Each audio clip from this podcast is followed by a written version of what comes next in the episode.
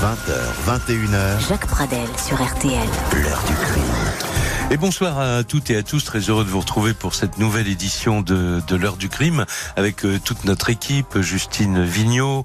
C'est Marc Bisset euh, aujourd'hui qui est euh, à la réalisation technique de notre émission et à la une, une affaire qui a choqué, on peut le dire, le monde entier. C'était en 2008, le 28 avril 2008, les Autrichiens découvraient à, la télévision le visage banal d'un homme de 73 ans, Joseph Un habitant de la ville d'Amstetten, à une centaine de kilomètres de la ville de, Vienne.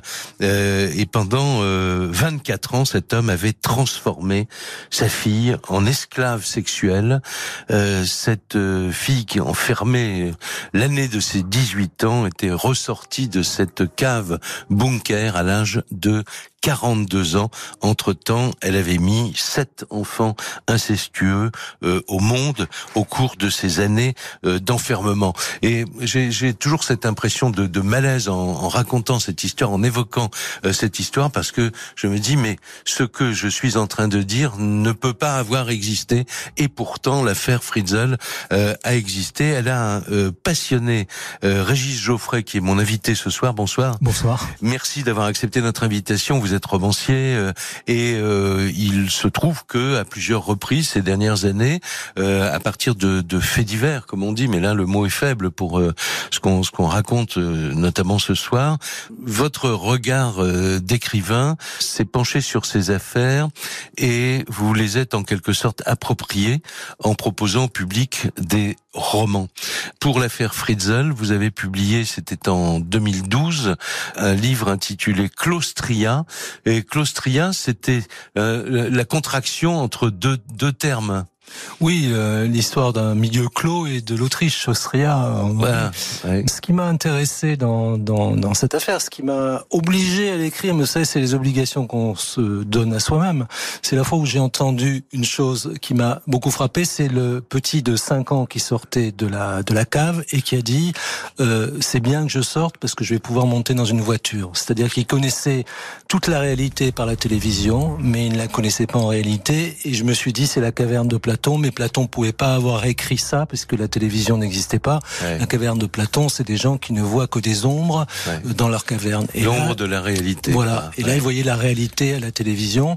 Et je me suis dit peut-être que cet enfant pourra s'en sortir parce qu'il n'a que 5 ans. Et vous êtes allé euh, sur place euh, dans cette ville de Amstetten, donc à une centaine de kilomètres de de Vienne. Vous avez assisté au, au procès de Joseph Fritzl J'ai assisté notamment au dernier jour de procès assez fascinant de voir ça parce que c'est pas quelqu'un qui est un terroriste, je dirais. Et il est arrivé dans la salle euh, du procès euh, avec 40 flics autour de lui. Mmh. Qu'il était au milieu de 40 flics avec le psychiatre en même temps qui était là.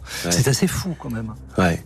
Et ce procès était d'ailleurs un procès express parce que on va rentrer maintenant dans cette affaire et dans le détail de, de cette affaire. Il y a eu quatre jours de procès entre le 16 et le 19 mars 2009. Euh, Alors on va revenir ensuite à l'enquête que vous avez mené sur place, les rencontres que vous avez faites, les hypothèses que vous avez euh, émises, et on parlera donc beaucoup de claustria, mais sans jamais oublier que il y a la réalité, mais que cette réalité inspire une fiction. Et puisque dans ce livre, euh, vous imaginez ce que sont devenu par la suite, après cette épouvantable histoire, cette femme et ses euh, sept enfants, dont l'un d'ailleurs euh, se prénomme euh, Roman, mais Roman en français ça se lit comme roman, évidemment. On revient sur tout cela ensemble donc dans quelques instants, mais tout d'abord on va prendre quelques minutes pour vous raconter comment cette affaire a éclaté.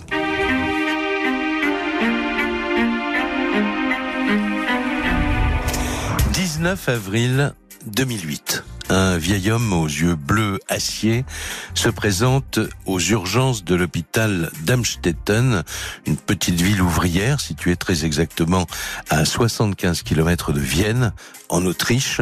Dans l'ambulance qu'il a fait venir jusqu'à chez lui se trouve une jeune fille de 19 ans, Kerstin. Elle est dans le coma c'est sa petite fille, et l'homme raconte au médecin une histoire à dormir debout.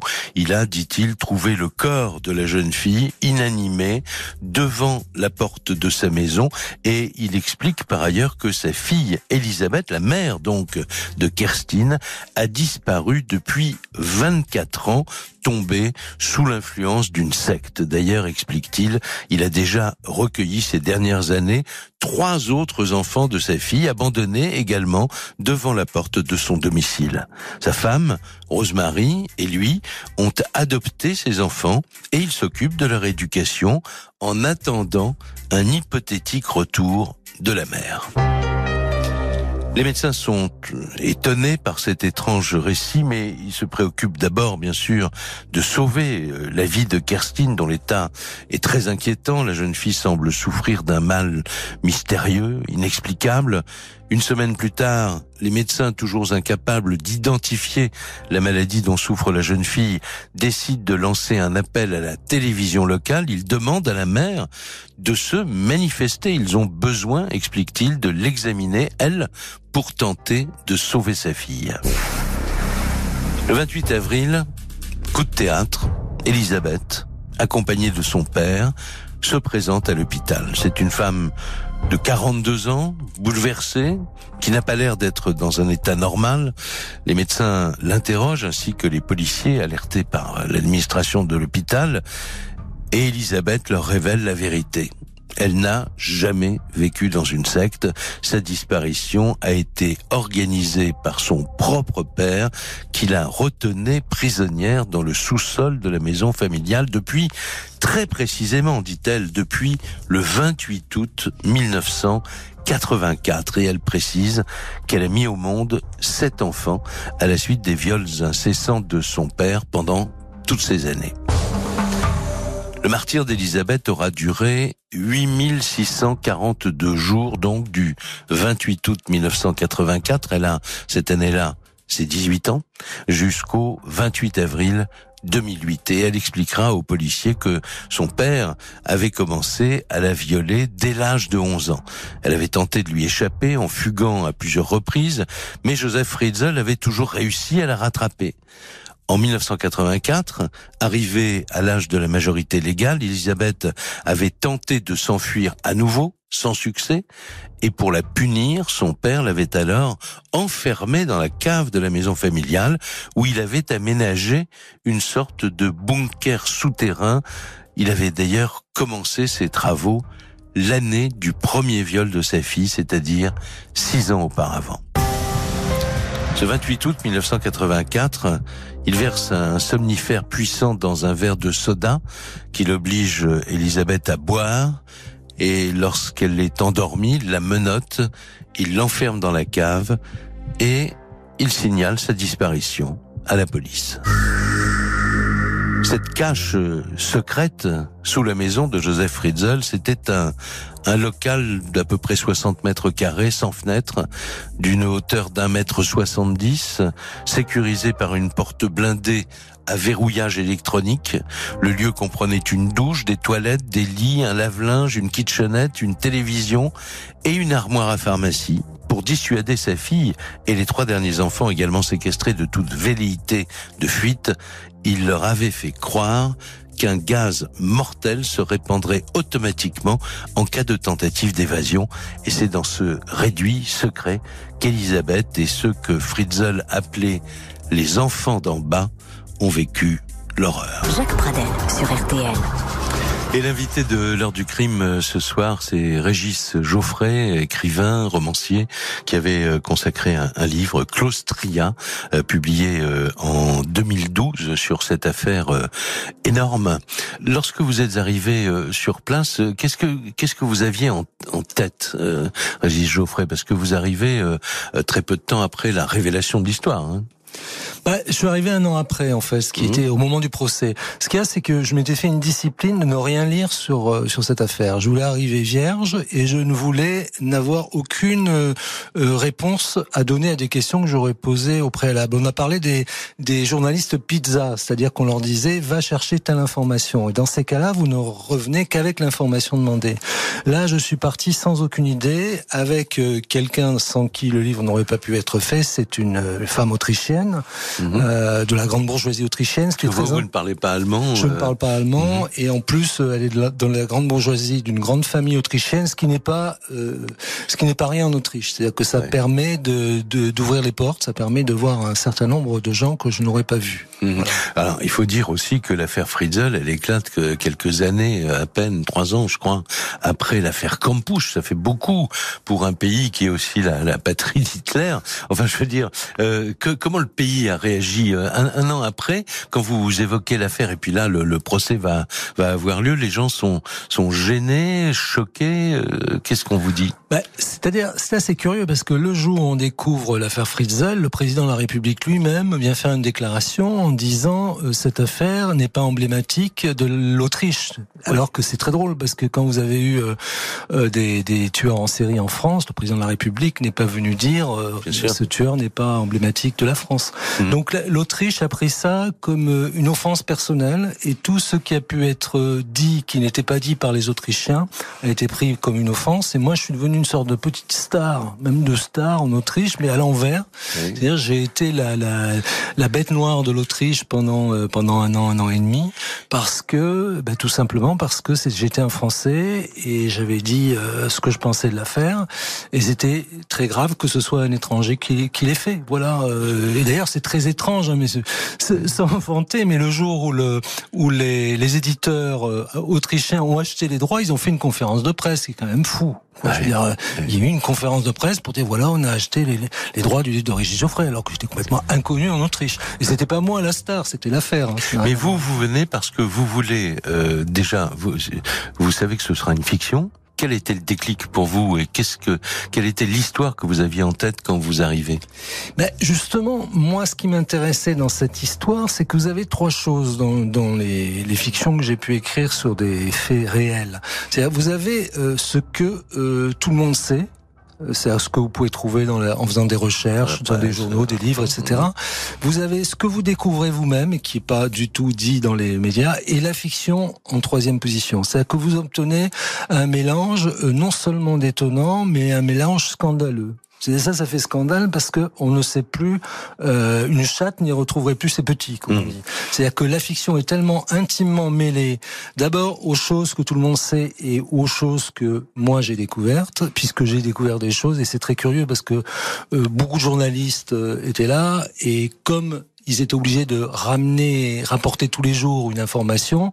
Finalement, euh, les choses très simples et les gens très simples que j'ai rencontrés les ont pas rencontrés. Voilà. Et mhm. ça, c'est un peu le côté scandaleux de des fictions que j'ai pu écrire euh, sur le réel.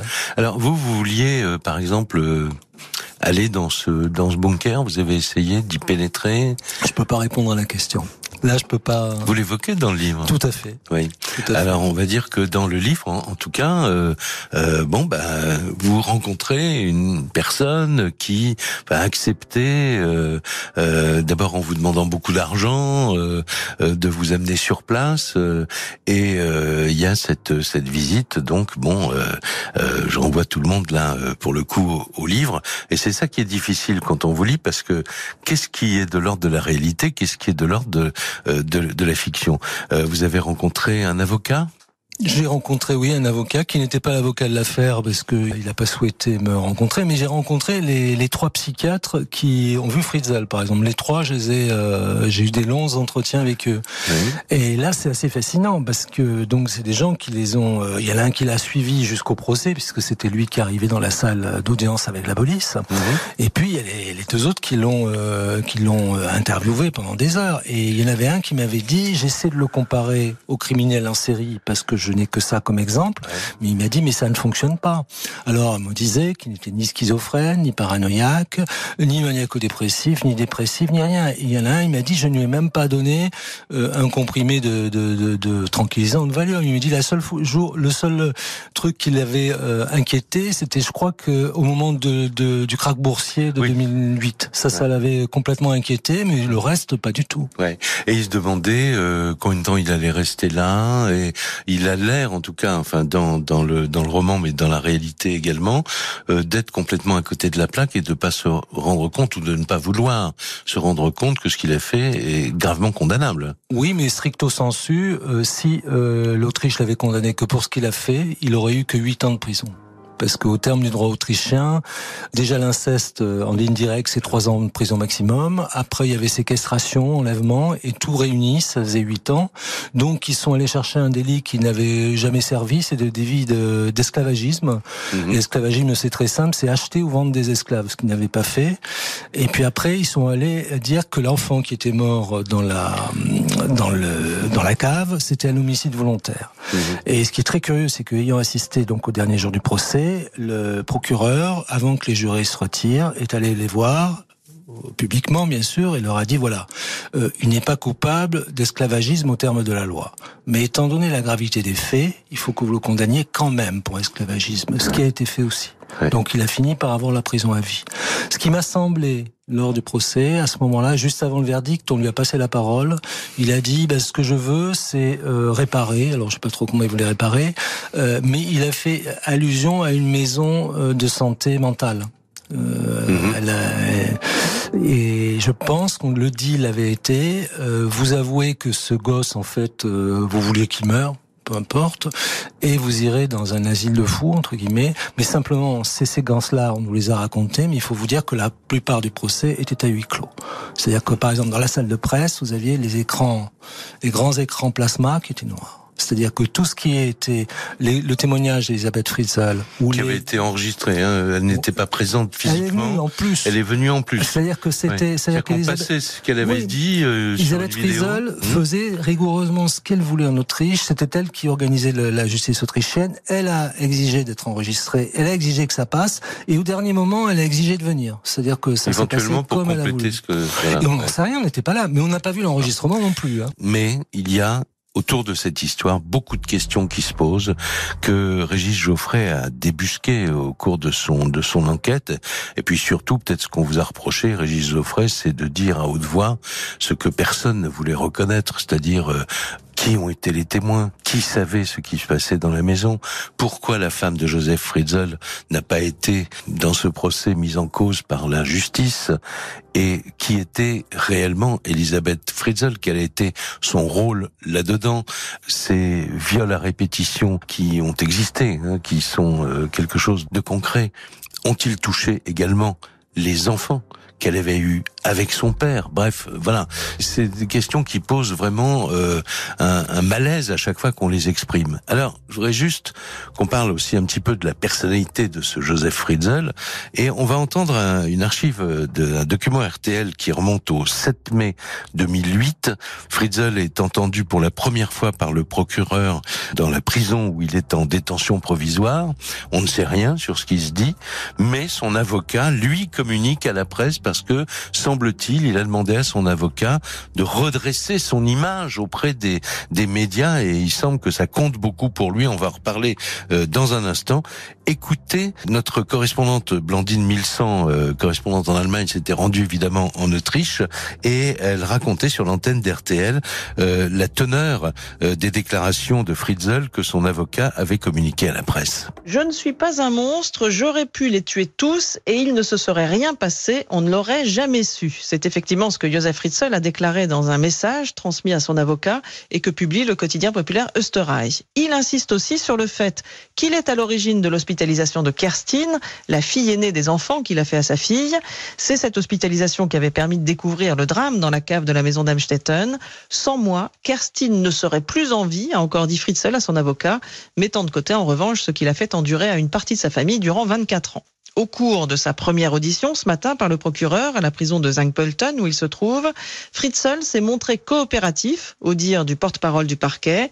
Il a dit vouloir s'exprimer sur les accusations qu'il concerne, mais ce premier entretien qui a duré une heure et demie n'a pas encore abordé les faits véritablement. Il a porté sur la vie personnelle de Joseph Fritzl pour évoquer les viols qu'il a commis, l'éventuel homicide par négligence sur le bébé qui est mort peu après sa naissance. Le parquet attend les résultats définitifs de l'enquête, ce qui n'interviendra pas avant deux semaines. Comment vous qualifieriez alors cet homme?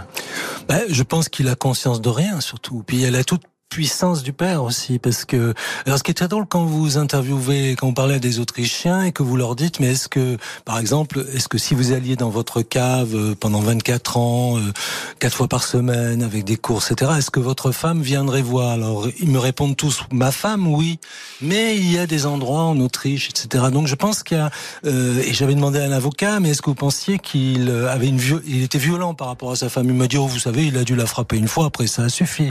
Il y a quand même euh, une tradition euh, de, de, de, terreur, enfin de, de euh, complètement archaïque là-dessus. Donc je pense qu'il a même pas conscience de ça parce que pour lui, bah, finalement, c'est les enfants qu'il a fait, donc ils sont à lui. Il y a quand même cette idée, mmh. cette idée très archaïque du pater familias romain qui a droit de vie et de mort non seulement sur ses esclaves mais sur ses enfants. Mais bah, Joseph Fritzl, c'est pas quelqu'un qui pète un plomb un jour parce qu'il est dérangé. Il viole sa fille à 11 ans, il va l'enfermer à 18 ans, mais entre-temps, pendant plusieurs années, il avait ce projet puisque il a fait des travaux. Alors officiellement, c'était quoi? C'était un abri anti-atomique. Abri anti-atomique. Euh, oui. C'est un abri anti-atomique. En réalité, c'est très étrange cette euh, cette cave parce que il a utilisé des locaux, si j'ose dire, qui existaient déjà et qui n'étaient pas marqués sur les plans. C'est-à-dire mm. qu'il a découvert qu'il y avait des salles, on n'a jamais su sous sa maison, quoi. Sous sa mm. maison, oui, parce que contrairement à ce qu'on a dit et ce que toutes les, les les schémas de tout le monde entier montrent, la cave était sous la maison exactement. Et, pas au milieu du jardin. donc euh, euh, et quand on dit qu'il pleuvait, c'est qu'il y a une cour intérieure dans la maison et donc euh, la, pluie tombait par là. Mais c'est assez intéressant parce que si l'entrée avait été près du garage, il aurait pu arriver avec ses courses pour trois ou quatre enfants, avec des couches, par mhm. exemple, mhm. dans le garage. Là, il était obligé de traverser tout le jardin avec euh, ces paquets. Vous voyez les courses pour trois personnes avec un bébé? Euh, comment c'est possible que personne n'ait rien dit? Comment c'est possible que sa femme ne l'ait pas vu Comment c'est possible que les voisins n'aient pas vu? Euh, sa femme Les voisins et les locataires, parce qu'il louait euh, pendant toutes ces années. À une époque, il a loué. À la fin, il n'avait plus locataire. Il a loué des, des, des, des, studios qui étaient en bas. Et le problème, c'est que moi, j'ai rencontré les experts acousticiens. Je suis le seul à les avoir rencontrés parce que ils n'ont pas été cités au procès. Euh, leur rapport non plus, et qui m'ont dit que en réalité, on entendait au rez-de-chaussée, comme si on y était dans la cave. Euh, la femme était au-dessus, elle, elle, elle notait, et le mari était en bas, et il mettait une chanson que la femme ne connaissait pas à très bas volume, et elle a pu écrire toutes les paroles. La police les a empêchés de faire des expertises dehors et à l'étage. Voilà. Et Donc il y a une volonté, en fait, de, ben, Imaginez une femme qui accouche sept fois de cette bébé. Et comment faire taire un bébé? C'est impossible de faire taire un bébé. Un bébé qui pleure au rez-de-chaussée, vous êtes au cinquième étage, vous l'entendez la nuit. Euh, en plus, il y avait dans cette maison tout un attirail de cuisine et en gros, entre autres un grand mixeur, je vais pas donner la marque, euh, 110 décibels quand ça marche. Euh, C'est-à-dire que 10 décibels, on est quasiment à l'avion au décollage. Hein. Pratiquement, absolument. Tout le monde peut avoir ça chez soi. c'est voilà. donc, euh, donc on est dans une fiction. Déjà, il y avait une fiction avant que vous arriviez sur on place. On est dans une folie totale. Par exemple exemple, Madame Frizel rencontre Monsieur Frizel euh, deux ans avant dans un supermarché euh, éloigné de d'Amstetten parce qu'il allait faire les courses là. Et qu'est-ce qui s'est passé euh, J'ai demandé, mais on m'a dit il était gêné. Voilà. Et est-ce qu'il a posé quelques questions Est-ce qu'elle a posé des questions pour savoir si elle avait, il avait une double vie, etc. Non, aucune. L'heure du crime. L'invité de l'heure du crime, Régis euh, Geoffrey, pour euh, ce livre Claustria, euh, publié en 2013 à la suite de son enquête sur place, donc en, en 2009, hein, au moment du, du, procès de Joseph Fritzl, ce personnage, 73 ans à l'époque où on découvre cette cette horreur, qui va, on évoquera le procès dans, dans un instant, mais qui va évidemment être condamné à vie, mais pas sur le délit ou sur le, enfin le délit vous voyez, euh, on tombe sur, le crime d'inceste et de viol, qui apparemment n'en sont pas euh, dans l'arsenal juridique autrichien. Lorsque le procès s'ouvre, Blandine Milsan, donc qui est notre correspondante en Allemagne et qui est allée en Autriche pour suivre tout ça pour RTL, ce jour-là, le 16 mars 2009, elle ne s'est pas rendue au palais de justice. Elle est en fait dans le village de la famille Friedel pour euh, voir que, disent les gens de ce procès qui va s'ouvrir et dont tout le monde parle parce qu'il y a des centaines et des centaines de journalistes qui ont fait le, voyage. Écoutez. Il pleut des cordes à la sortie de la messe d'Amstetten. Les magasins sont fermés, les visages aussi. Dans son sermon, le curé de la paroisse a demandé à ses ouailles de prier pour les victimes d'injustice. Mais à la vue d'un micro après la messe, il se ferme. Il ne veut plus rien dire sur l'affaire Fritzen. Sur le parvis de l'église, Katharina explique ce qui est simple à comprendre. Les habitants de cette petite bourgade soignée des bords du Danube se sentent stigmatisés. Oui, moi je, je dis quelquefois, oui, je viens d'Amstetten. Ah oui, d'Amstetten, oui. Devant la maison des Fritzl, Ipstrasse 40, un journaliste de la télévision espagnole répète son sujet. Le portail de la bâtisse est fermé par un cadenas jaune. Défense d'entrée indique un écriteau de la police. La maison est inhabitée depuis un an. On lui a même retiré son numéro. Dans le café au coin de la rue, même scénario. Ça ne sert à rien de parler, dit la propriétaire du bistrot. Tandis qu'un consommateur ironise. Procès de quoi De qui Bref, Amstetten n'en peut plus de ce procès Fritzl et en attend déjà avec impatience le verdict. Pour trouver l'ambiance que, que, vous avez vécue à l'époque. Oui, enfin là, on peut quand même comprendre les habitants parce que c'est pas quand même euh, une ville où il y a que, que des criminels, euh, bien, sûr, bien entendu. C'est-à-dire quand vous allez à Amstetten, c'est une ville euh, tout à fait euh, normale et je dirais qu'aujourd'hui, avec un peu cette mondialisation, européanisation, vous avez les mêmes enseignes un peu dans toutes les villes d'Europe. Donc non, c'est une ville qui a, qui a, un côté tout à fait, qui est très traumatisée. En revanche, c'est la partie de l'Autriche et l'Autriche est très traumatisée par l'occupation russe. C'est un point très important parce que toute la population féminine, enfin, une grande partie a été violée et pas qu'une fois par les Russes, mhm. par les soldats russes. Et euh, donc euh, il y a un grand traumatisme à ce sujet-là et le, le, viol a pu être euh, ressenti euh, comme quelque chose de plus banal qu'en France. Et d'ailleurs, les lois reflètent euh, ça en Autriche. Que vous disiez tout à l'heure. Oui. Alors, euh, Elisabeth euh, Fritzl, donc celle qui a vécu cette euh, cette horreur.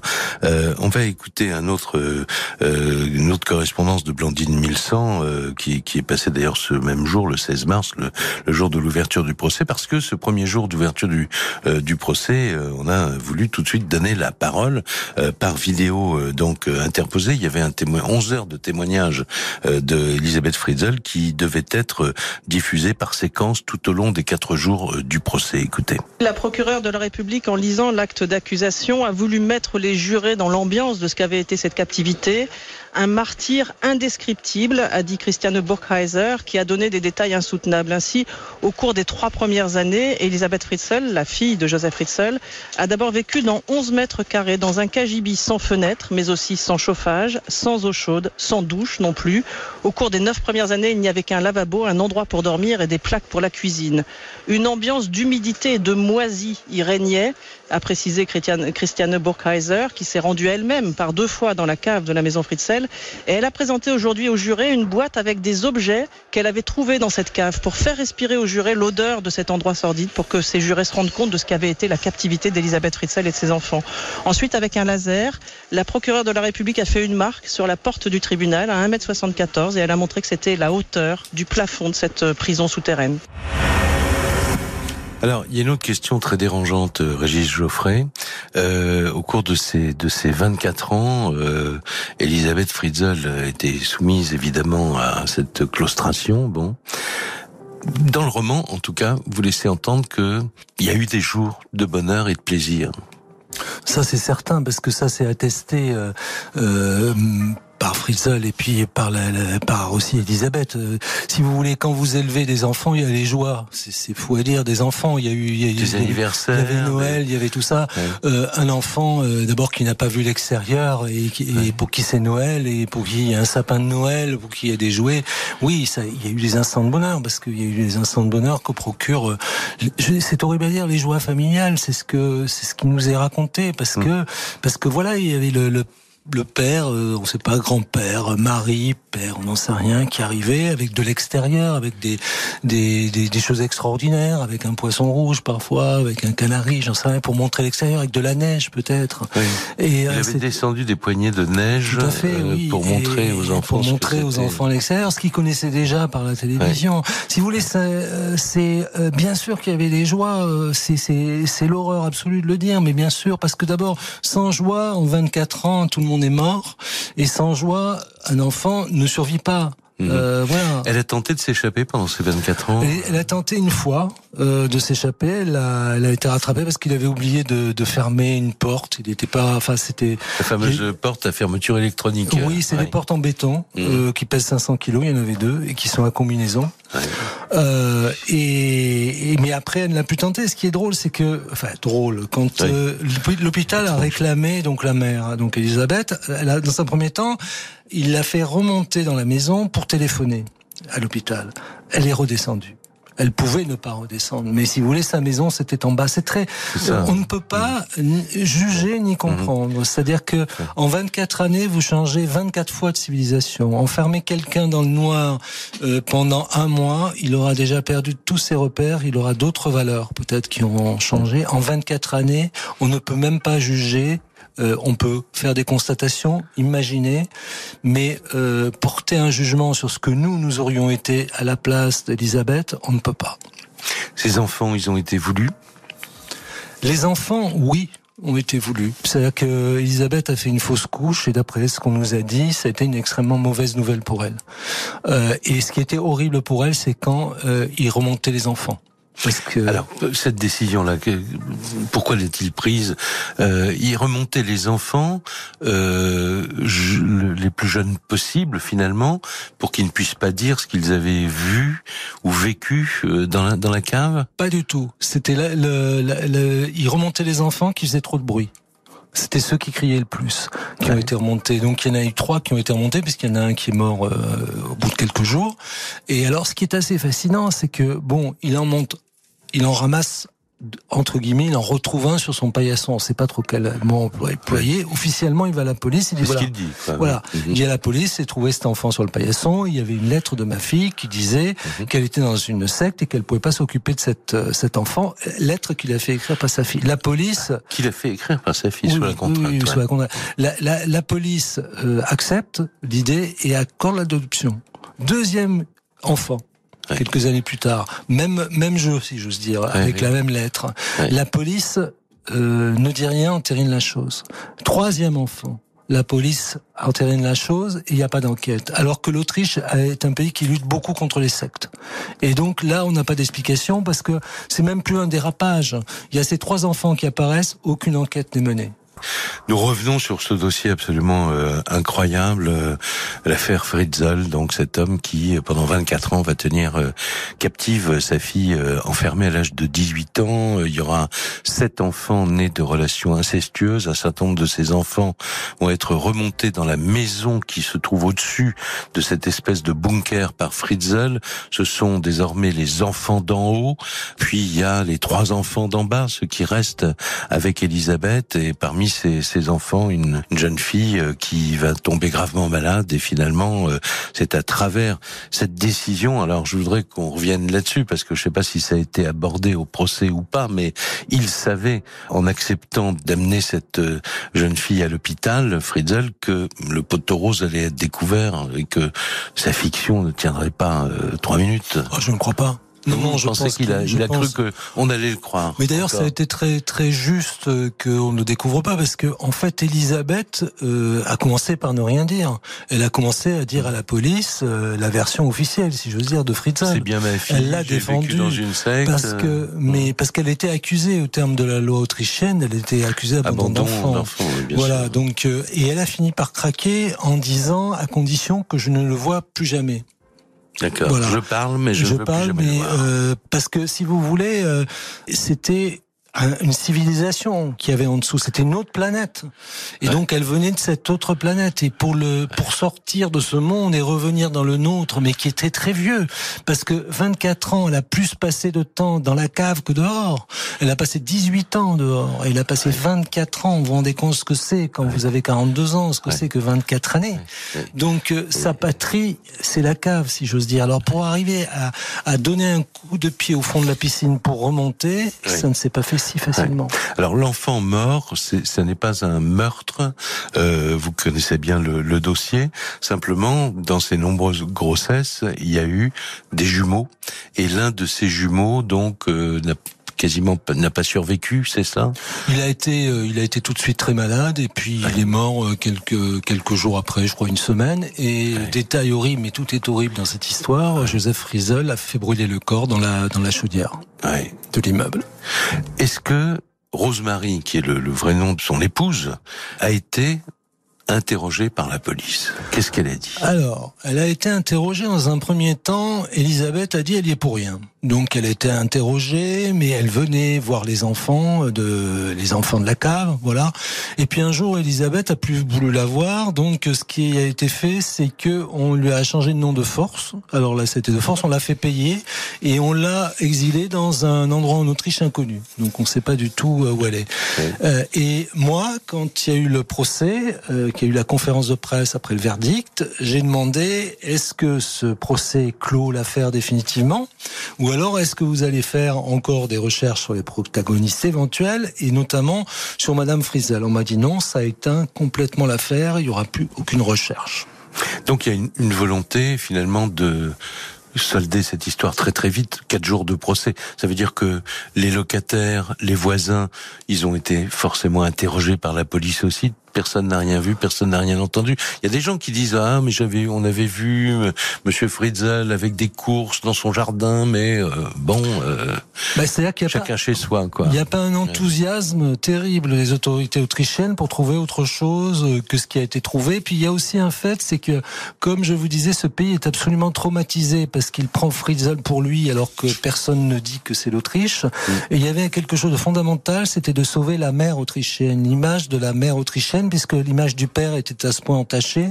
Je pense que si on avait jeté l'opprobre sur la mère en disant ben, elle était complice ou du moins elle savait, la vue par les Autrichiens, la femme, la mère autrichienne était souillée. Je pense que ça c'était très important pour eux de conserver l'image de la, mère autrichienne.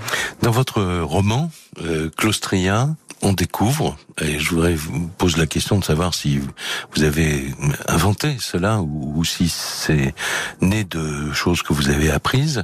Fritzl aurait promis la liberté à sa fille et lui aurait dit euh, on va partir ensemble. Euh, euh, je vais peut-être euh, construire une maison au cœur d'une forêt. C'est à la fois imaginaire et à la fois vrai. c'est vrai que Fritzl, vous savez, quand vous êtes dans un milieu dans un milieu clos, on peut vous faire vivre de rêves on peut vous faire rire, vivre d'imaginaire, et c'est ce qu'il a fait. Hmm. C'est-à-dire que effectivement, il aurait promis un an avant euh, il avait promis la liberté. il avait promis la euh, liberté, mais comment pouvait-il faire sinon lui promettre la liberté? C'était très, c'était très difficile parce qu'il menait une vie euh, entre guillemets normale. Elle n'était pas attachée toute la journée. Hmm. Et on est arrivé. Elle a été au début pendant les, les elle a été premiers au début, mois. Mais après, quand elle était avec ses enfants, c'était un.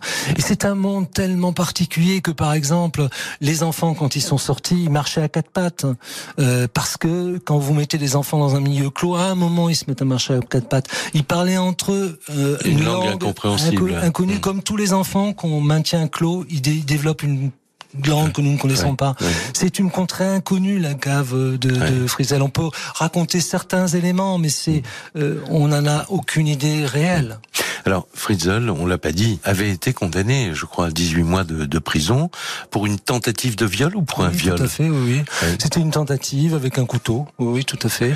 Et alors, euh, ce qui est très drôle, euh, enfin très drôle, euh, c'est une expression, c'est que quand il y a eu l'affaire Fritzl, on a remonté à la surface, si j'ose dire, une affaire de, de, de, viol et de meurtre d'une jeune fille de 18 ans. C'est de cela dont je voulais parler voilà, avec qui vous. Se, et cette fille a été tuée juste à côté d'une auberge que que, gérait la Madame Frizzle certains étés. Et euh, là, tout le monde avait dit, et elle ressemble, elle ressemblait cette jeune fille tête coupée à la fille de, de Joseph Frizzle. Et la justice a dit non, c'est trop vieux. Et puis elle a dit, mais tout, finalement, elle ressemblait à la fille de Joseph Frizzle, mais toutes les filles de 18 ans se ressemblent. Donc l'affaire a été close. Elle n'a pas été même euh, le dossier n'a pas été rouvert. Ouais. Alors, euh, on a essayé avec euh, Justine Vignot, toute l'équipe, de d'essayer d'en savoir un peu plus sur ce que sont devenus ces ces enfants. On ne le sait pas, c'est le blackout absolument euh, total. Ce qu'on a pu récupérer comme information, c'est que Joseph Friedel a changé de nom de famille. Il a fait modifier son patronyme avec la bénédiction des autorités pour la somme de 545 euros. c'est la somme qu'on lui a de, demandé donc de régler à l'administration pour avoir le droit de s'appeler désormais Joseph Meyroff. Voilà. Pour quelle raison euh, personne n'a communiqué là-dessus? On ne le sait pas. Je me demande si ce ne sont pas les autorités qui ont demandé, puisqu'ils ont exigé la même chose de Madame Fritzl, pour le même prix d'ailleurs.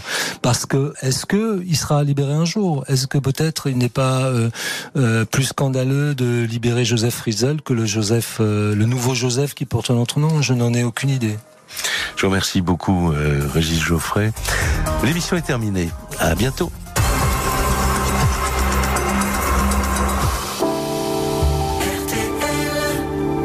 Les matins sur RTL, Julien Courbet et son équipe vous aident à débloquer toutes les situations. Dans cette émission, c'est le pot de terre contre le pot de fer, c'est l'injustice. Urgence. S'il vous plaît, vous le laissez parler. Besoin d'aide. Et on se dit, tiens, attention, c'est arrivé à ce monsieur, ça peut m'arriver à moi aussi. Une seule émission, ça peut vous arriver avec Julien Courbet. RTL devrait être quand même remboursé par la Sécu. Du lundi au vendredi de 9h30 à 11h sur RTL. Et à tout moment, en podcast, comme l'ensemble des programmes de RTL.